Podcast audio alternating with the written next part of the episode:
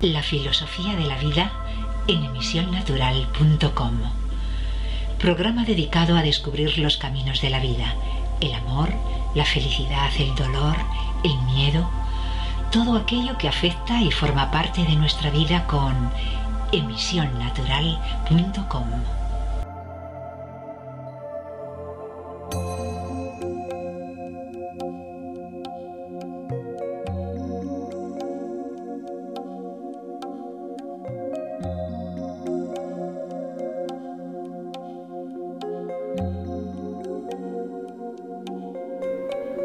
Bienvenido a la filosofía de la vida desde emisionnatural.com. En nuestro programa de hoy te plantearé algunas reflexiones sobre el tiempo. Compartiré contigo algunos pensamientos personales y sobre todo la visión de Larry Dossey sobre el tiempo. Para él, la salud y la enfermedad humanas nacen emparejadas con la propia percepción del tiempo y a esa conclusión llegó cuando empezó a notar que en su consulta, cuando los pacientes adoptaban una especie de estrategia del tiempo, esto comportaba serias consecuencias en la mejoría de su salud. Observó que la mejoría se asociaba a la adopción de una concepción no lineal del tiempo, en la que el pasado, presente y futuro se funden en una quietud intemporal. Para él, Muchas enfermedades pueden deberse en todo o en parte a nuestra errónea percepción del tiempo.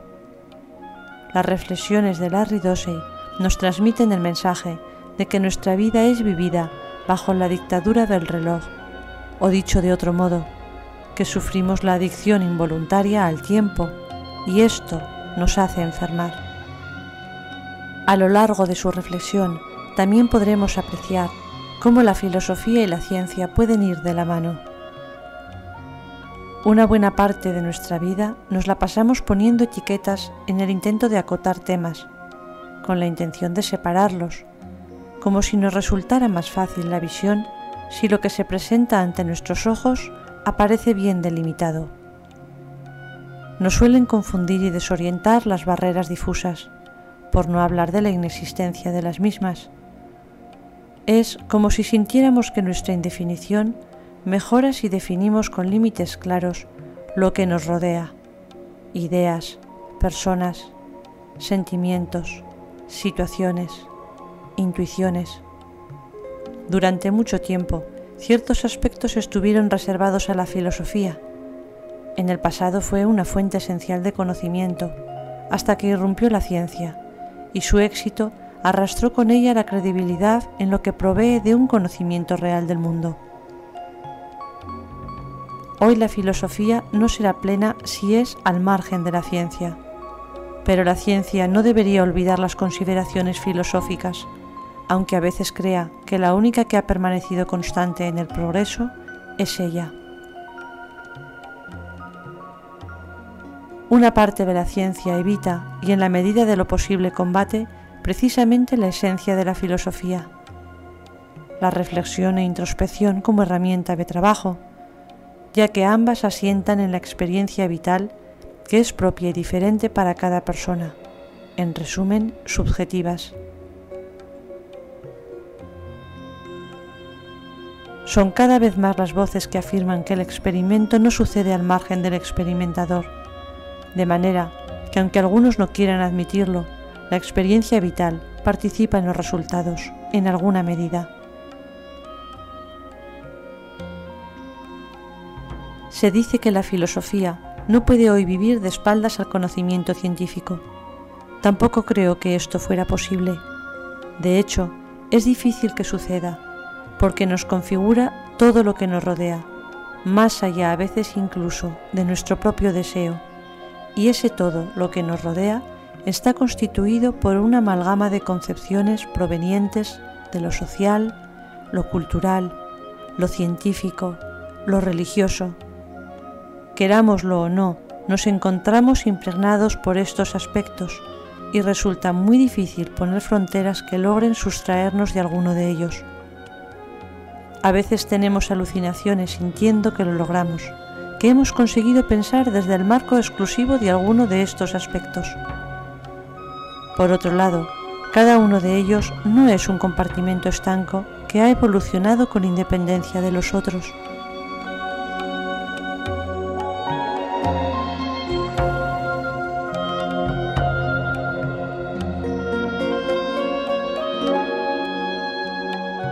Es cierto que la ciencia nos ayuda a comprender cómo son las cosas, y la filosofía parece tener más que ver con el cómo nos parecen o desearíamos que fueran.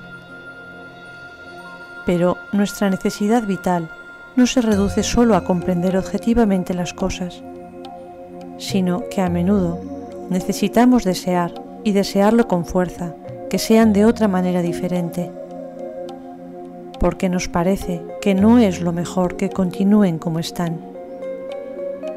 La experimentación de la ciencia nos permite observar la naturaleza tal como es. La introspección de la filosofía nos permite observar la naturaleza de la mujer y del hombre tal y como es. En definitiva, cada uno desde su ámbito intenta construir una explicación del mundo que nos ayude a hacerlo más comprensible y por tanto a vivir mejor. Pero no lo lograremos si continuamos empeñándonos en explicarlo exclusivamente desde un ámbito al margen de los demás. Tampoco se trata de lograr un tipo de unión entre todos ellos, de manera que al final sea el más poderoso o el que nos parece más fiable el que incorpora a los otros engulléndolos. Se trata de conseguir una complicidad entre todos y no de establecer una competición con el propósito de averiguar quién es más preciso o quién tiene razón. La tarea pendiente es la reconciliación, reconciliación de aquellos aspectos de los diferentes ámbitos que separan, en lugar de completar la comprensión de nosotros y de nuestro mundo. Por otro lado, a veces es útil sacrificar cierto grado de precisión en favor de una mejor comprensión, y una mejor comprensión es aquella que permite que nos desenvolvamos de una forma más práctica y cómoda en nuestra realidad. Nos estamos equivocando si creemos que necesitamos conquistar una verdad que exhibir y proclamar como un éxito personal. Solo el descubrimiento de una verdad que nace de un anhelo profundo de conocimiento y que lleva por estandarte ser útil puede proporcionar una satisfacción auténtica y contribuir a hacer de nuestro mundo un lugar mejor en el que vivir. Y en definitiva, lo más interesante no es una verdad en sí, sino lo que inspira en nosotros y a qué nos mueve esa verdad.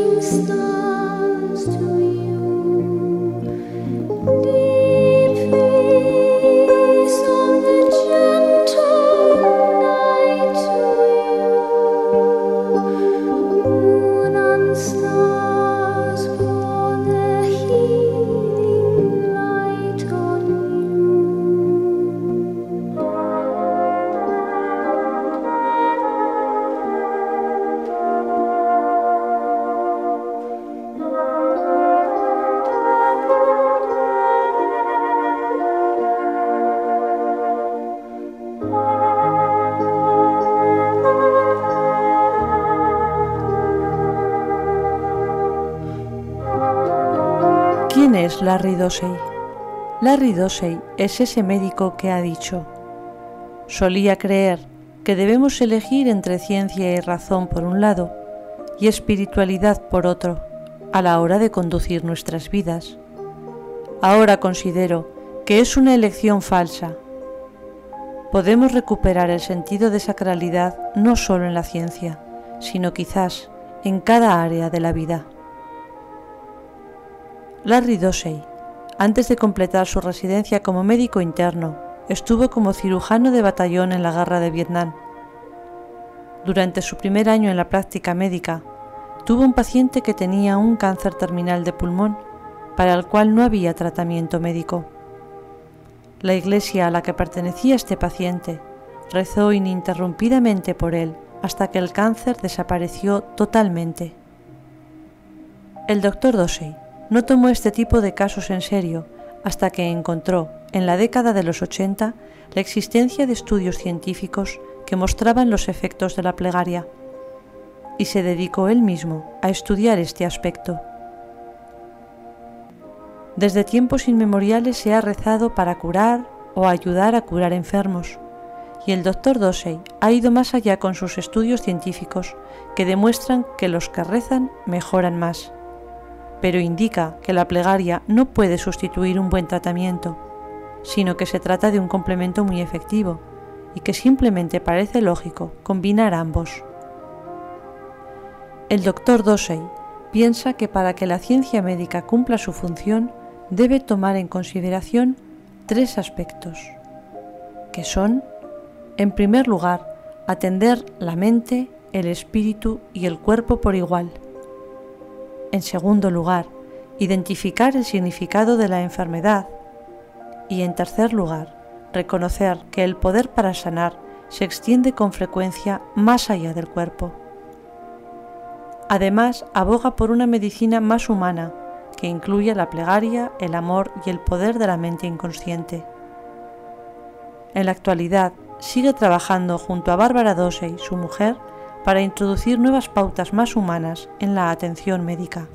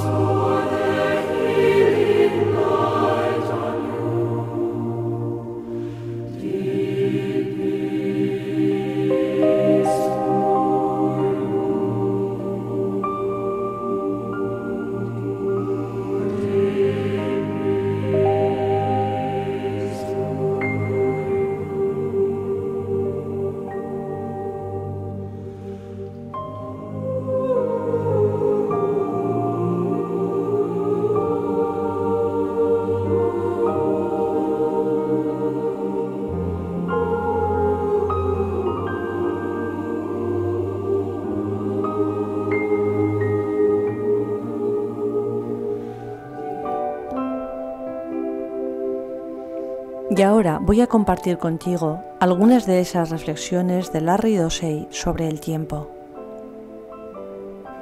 ¿Qué entendemos exactamente por tiempo? El tiempo no es un concepto único. El tiempo del físico no es el tiempo del poeta. El tiempo del calendario no nos sirve para saber cuándo cocer unas patatas, aunque puede decirnos cuándo plantarlas. El tiempo, duración, de mi vida no es lo mismo que el tiempo, hora, en que debo llegar a una reunión. El tiempo que se acaba con el pitido final del árbitro en un partido de fútbol no es lo mismo que los tiempos en una sinfonía o en un ritmo de vals. El tiempo del místico es diferente del tiempo del investigador científico. Todos los días pasamos de una a otra acepción del tiempo continuamente sin poner en ello la menor atención. Dejamos de lado un concepto del tiempo y echamos mano de otro cada vez que nos conviene hacerlo así. Y sin embargo, de ordinario, mantenemos la ilusión de que el tiempo es un concepto único, una entidad que no necesita explicación. Ese concepto ha experimentado una evolución con la historia de la humanidad la observación de sucesiones cíclicas en la naturaleza hizo nacer la antigua idea de que el tiempo era un fenómeno cíclico. Los planetas siempre regresaban en determinados periodos fijos. El Sol y la Luna observaban una infalible periodicidad. El hombre primitivo vivía inmerso en una sucesión cíclica de acontecimientos naturales, y su concepto del tiempo no hacía sino reflejar ese aspecto del mundo. Para medir el tiempo cíclico se utilizaron inventos ingeniosos, como los relojes de sol. Los inventos tenían una cosa en común, funcionaban de acuerdo con los acontecimientos naturales, reflejando así la idea de que el tiempo cíclico era algo intrínseco a la naturaleza no otra cosa representaba incluso el calendario, construido a lo largo de siglos, de acuerdo con la fecha media de la llegada de las inundaciones o de los monzones. Pero el hombre primitivo llegó a usar también finalmente otros mecanismos que medían periodicidades creadas por el propio hombre, tales como el tiempo que tardaba en quemarse un cabo de vela o cuerda trenzada, o que tardaba en hervir un cazo de arroz. Estas formas artificiales de dividir el tiempo resultaban rudas, lo que llevó a ingeniar otros inventos como el reloj de péndulo, un instrumento preciso, y con él el concepto del tiempo pasó a considerar a éste como algo continuo y homogéneo. Con el desarrollo de instrumentos precisos de medición el ser humano tuvo que observar cada vez menos los procesos cíclicos naturales como medio de registrar el paso del tiempo. Su mundo lleno de relojes le hacía necesitar cada vez menos a la naturaleza. A pesar de ello, siguió considerándose el concepto cíclico del tiempo como algo intrínsecamente natural, hasta que finalmente se popularizó la concepción lineal del tiempo y esta concepción siguió extendiéndose en los tres siglos siguientes al invento del reloj de péndulo. De modo que ahora se considera en general como algo intuitivamente evidente el hecho de que el tiempo fluye, que es divisible en pasado, presente y futuro.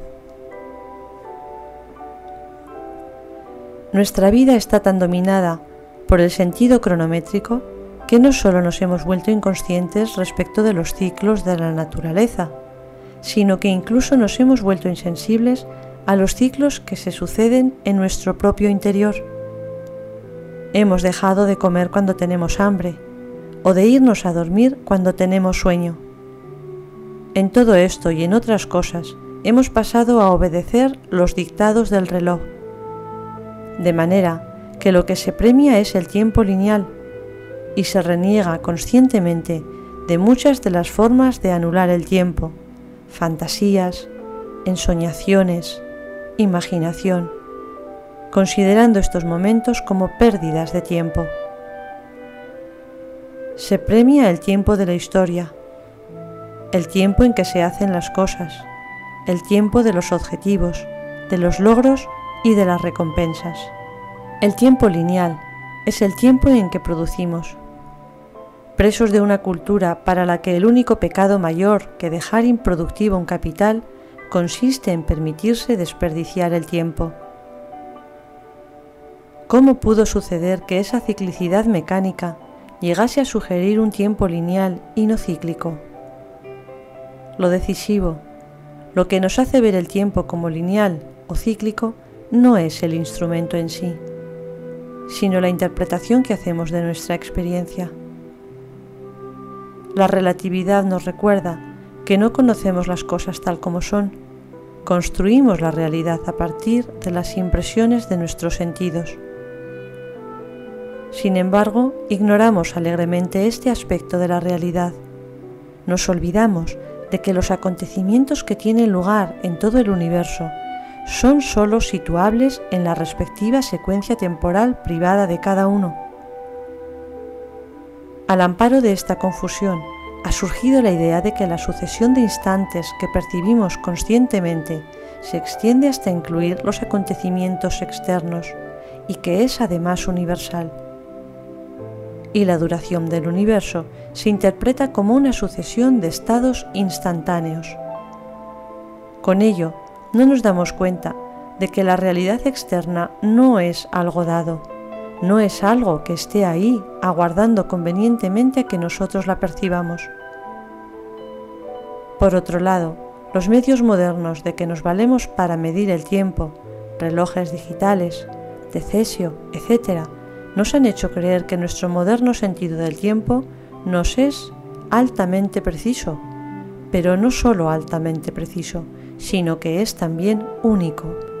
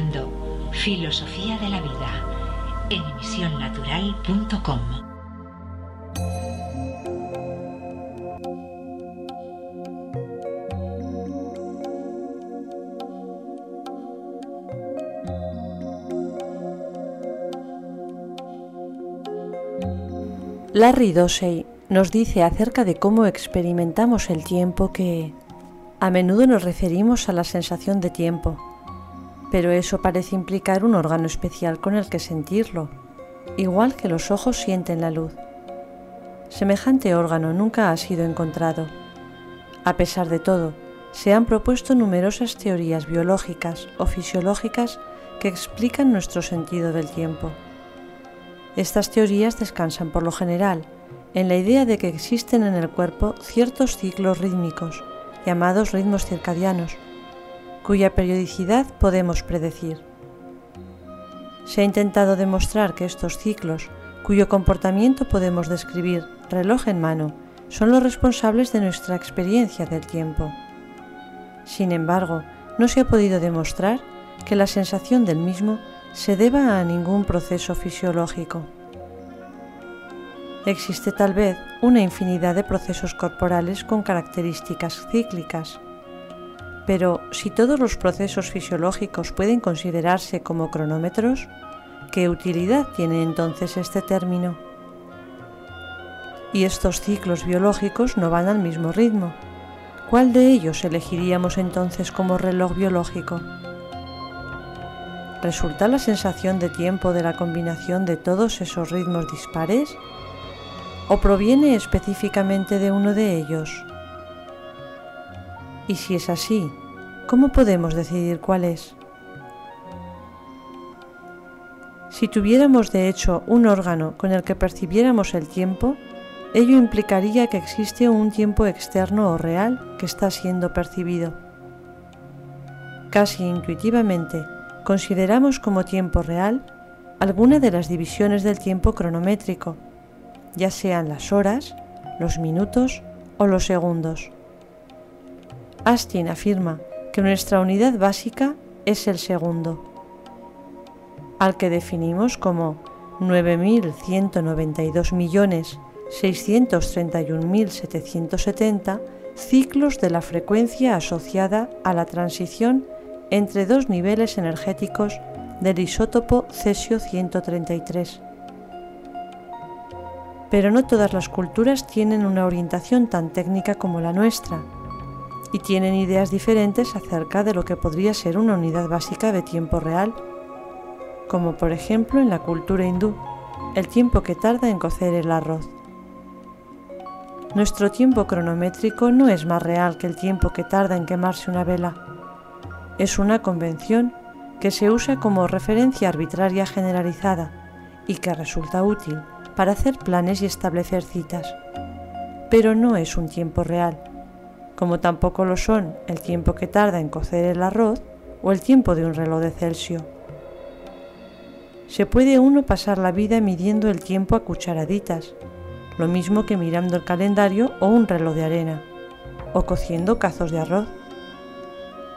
Establecer la base temporal de la experiencia de la duración fundándonos en el intervalo en que a veces coinciden el tiempo experimental y el cronológico no parece tener un significado relevante. Al examinar la relación que guarda la experiencia del tiempo con la salud y la enfermedad y cómo se puede usar la modificación de la sensación de tiempo como una estrategia positiva favorable a la salud, es importante tener presentes dos puntos. Primero, que la existencia de un tiempo real carece de base racional es totalmente arbitrario pretender establecer una unidad de tiempo básica. Y segundo, puesto que no se ha encontrado ningún receptor sensorial ni reloj biológico que nos haga percibir el tiempo, no resulta razonable afirmar que la percepción del tiempo corresponde al estímulo que supone el transcurso del tiempo físico, ya que no nos consta que haya nada que sea estimulado. Nuestro sentido del tiempo cambia con la edad. Los niños menores de un año no parecen tener sensación del mismo. Viven en un eterno presente. A los dos años aparece la expresión hoy y hacia los dos años y medio comienza por lo general a usar la palabra mañana. La palabra ayer surge a los tres años. Por la mañana y por la tarde hacen su aparición comúnmente a los cuatro. Y a los cinco el niño comienza a distinguir los días. Al ir creciendo, su percepción del tiempo se va haciendo más compleja, con un máximo de progreso entre los 11 y 12 años. A los 16 alcanza la madurez en su comprensión del tiempo. Pero la edad no es el único factor que afecta al sentido del tiempo. Las características de la personalidad ejercen también un fuerte influjo. Dependiendo del contenido del intervalo de tiempo que se considere, la conciencia del mismo se modifica en los extrovertidos, pero no en los tipos introvertidos. El estar dominado por los padres conlleva una sobreestima del tiempo. La persona firmemente orientada a un objetivo está predispuesta a sobreestimar la duración del tiempo. Otros factores como la temperatura corporal, las drogas y el grado de iluminación también influyen en la percepción del mismo. Cuanto menor es la iluminación, por ejemplo, tanto más corto se percibe un determinado intervalo de tiempo.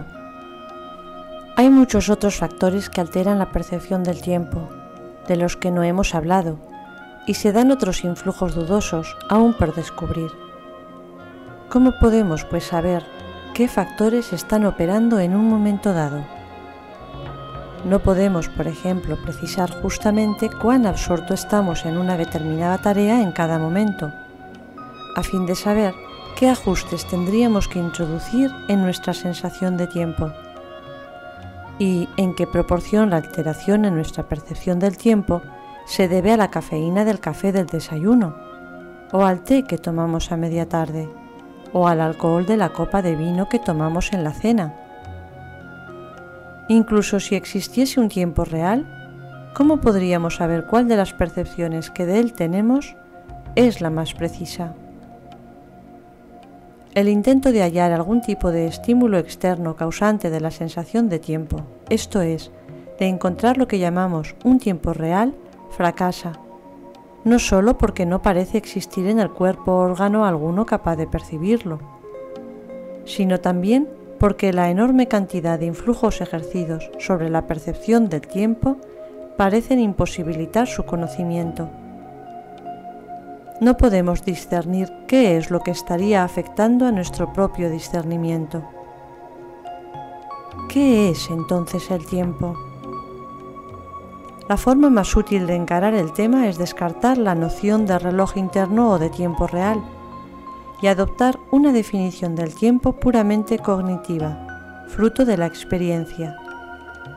Desde este enfoque cognitivo nos encontramos que se da una relación particular.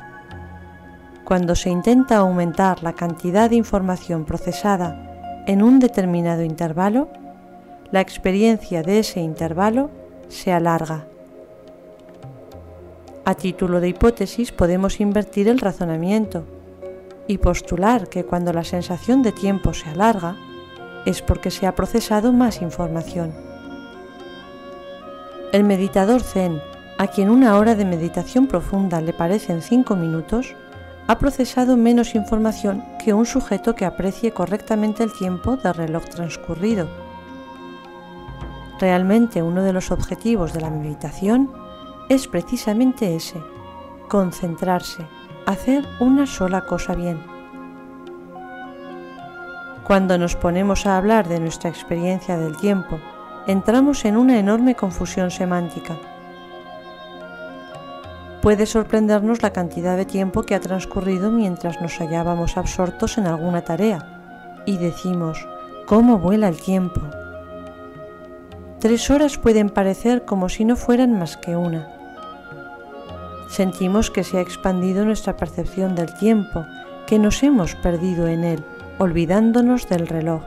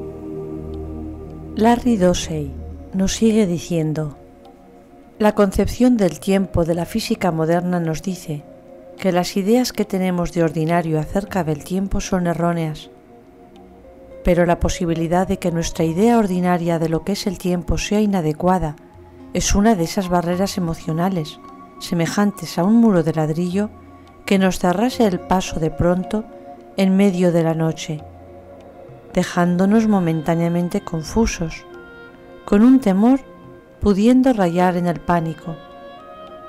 ¿Cómo podríamos estar equivocados en algo tan fundamental? Preferimos, por lo general, dejar de lado la descripción que dan del tiempo los físicos modernos, considerándola como un subproducto de complejos experimentos de laboratorio carentes de toda relevancia para la vida cotidiana y la visión del tiempo de los primitivos nos sugiere consideraciones aún menos serias, pues damos por supuesto sin razón que el hombre premoderno carecía en general de inteligencia y que no solo su pensamiento era primitivo, sino también su cultura. ¿Cómo podría entonces tener razón con respecto al tiempo? Para algunas personas, sin embargo, estas descripciones del tiempo les perturban lo suficiente como para remover en ellos el deseo de ahondar, de descubrir qué tiempo o el tiempo de quién es el real. ¿Qué es lo que sucede realmente? Seguro que debe de haber una forma correcta de considerar el tiempo, tan solo con que sepamos lo que es realmente. Y alguien debe estar equivocado el hombre de la calle, el primitivo o el físico. No todos pueden tener razón. Tal es más o menos el tipo de cavilaciones lógicas que se hace todo aquel que se tropieza con las extrañas descripciones de la realidad que nos llegan de fuentes tan diversas como la antropología o la ciencia física moderna. Queremos saber la verdad sobre el comportamiento real del tiempo, y solo nos encontramos con advertencias tales como las que da Eddington, el gran físico y astrónomo inglés. Temo que la palabra realidad no constituye una característica ordinariamente definible de las cosas a las que se la aplicamos, sino que se la usa como si fuese una especie de halo celestial Dudo mucho que alguno de nosotros tenga la menor idea de lo que significa la realidad o la existencia de algo que no sea nuestro propio ego. Un error común, casi general, es el de dar por supuesto que la ciencia puede resolvernos la cuestión de lo que significa lo real. Resulta inquietante descubrir que los modernos científicos físicos han abandonado toda pretensión de alcanzar la realidad limitándose en vez de ello a proporcionarnos la mejor descripción del mundo que alcanzan a imaginar, y que por cierto descansa enteramente sobre impresiones de los sentidos. La búsqueda de la realidad se ha quedado anticuada en la ciencia moderna. Es una cuestión perteneciente a una época que terminó con el advenimiento del siglo XX en el periodo que siguió a la publicación de la teoría especial de la relatividad de Einstein en 1905 hasta finales de los años 20, época en que llegó a formularse una teoría cuántica comprensiva, los físicos dieron una nueva forma al concepto de lo real, que dejó de designar un mundo exterior que existe aparte de nosotros mismos, para referirse a otro del que sólo podía hablarse como de algo íntimamente ligado a las impresiones de los sentidos humanos.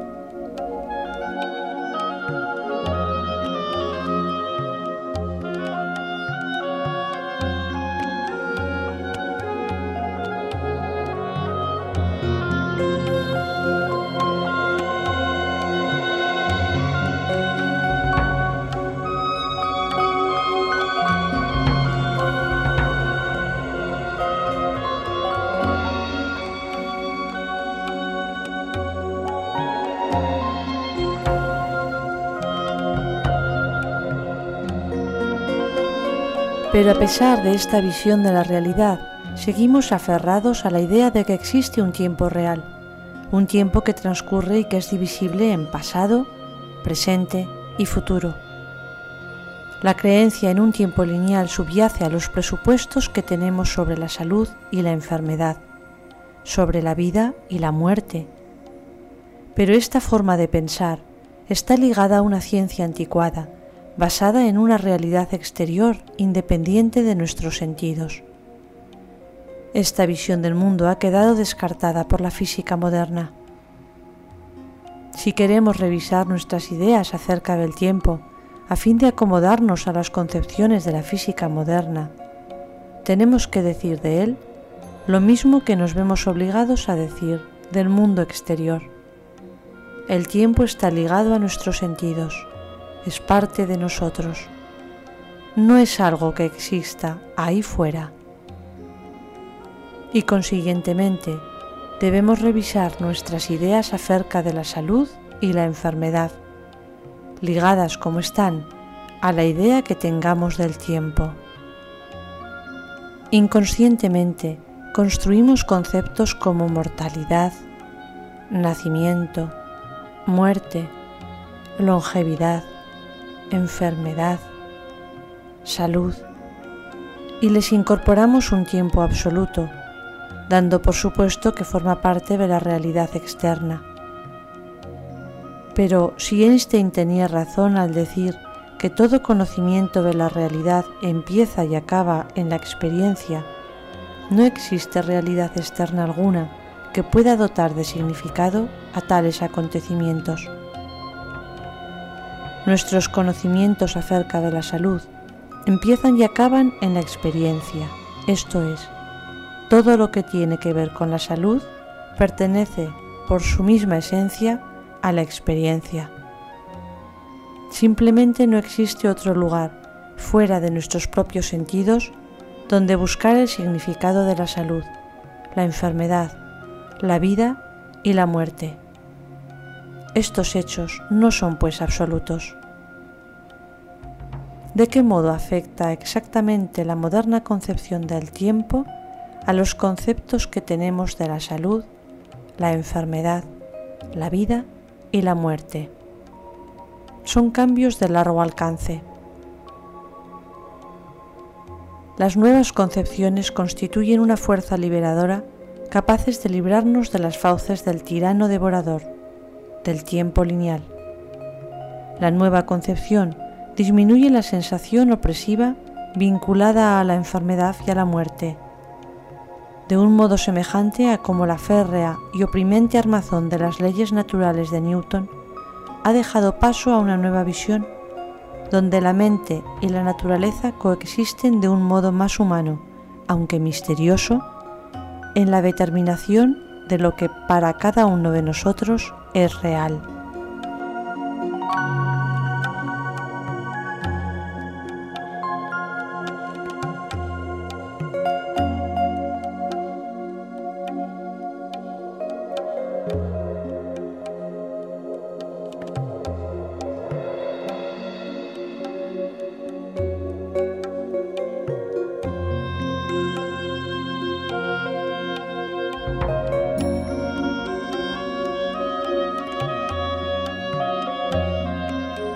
Larry Dossey, refiriéndose más concretamente a nuestra concepción del tiempo lineal y la enfermedad, nos dice, nosotros aprendemos a apresurarnos de forma inadecuada, lo que desencadena en nosotros la sensación de urgencia no es una necesidad real de actuar rápidamente, sino una serie de claves aprendidas.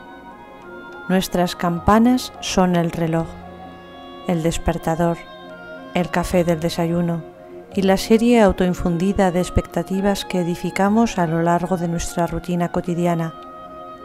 El mensaje subliminal que nos lanzan los relojes propios o ajenos es, está pasando el tiempo, se está gastando la cuerda de la vida, por favor, date prisa. Curiosamente, las percepciones del paso del tiempo que observamos en los relojes de fuera hacen que nuestros relojes internos se apresuren. La sensación de urgencia hace que se aceleren algunas de nuestras funciones corporales rítmicas, como el ritmo cardíaco y el respiratorio. Y así, nuestra percepción del reloj que se acelera y del tiempo que se escapa hace que nuestros propios relojes biológicos se aceleren a su vez. El influjo que ejerce sobre los propios procesos fisiológicos, la percepción que podemos tener del tiempo como algo fugitivo, es un ejemplo del principio participativo en acción. Determinamos la propia realidad al reflejar en nuestras funciones corporales nuestra percepción del tiempo como fugitivo convencidos con la ayuda de relojes y cronómetros con sus respectivos sonidos mecánicos o digitales y de otros mil inventos culturales de que el tiempo lineal se nos escapa, generamos en nuestros propios cuerpos enfermedades que vienen a reforzar la misma idea, pues las enfermedades del corazón, úlceras digestivas y tensión alta, consiguientes, no hacen más que reforzar el mensaje del reloj. La vida se nos acaba y pronto seremos finalmente barridos por la corriente lineal del río del tiempo. Nuestra percepción se ha convertido así en nuestra propia realidad.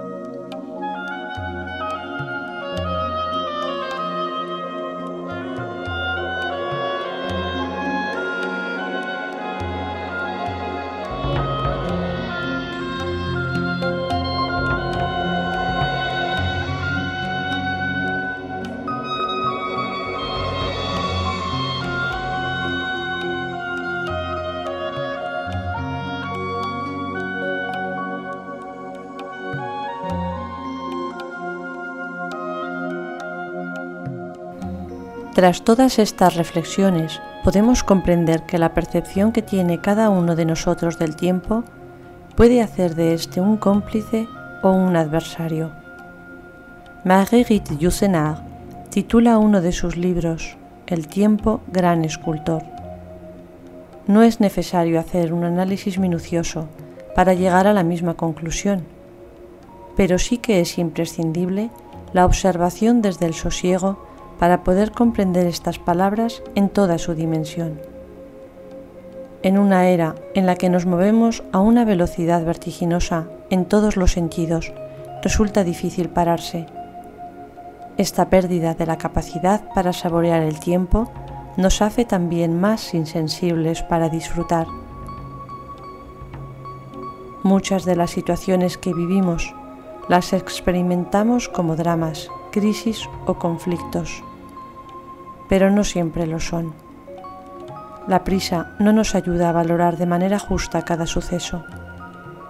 No deberíamos dar permiso a la prisa para que fuera ella desde su visión precipitada la que favorece una única visión de los acontecimientos que vivimos.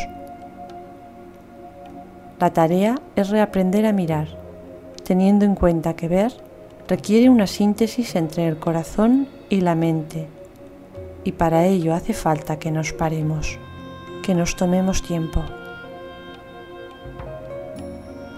Nuestras experiencias vitales reivindican, sin nosotros saberlo, algo más que un instante y cierta perspectiva distante.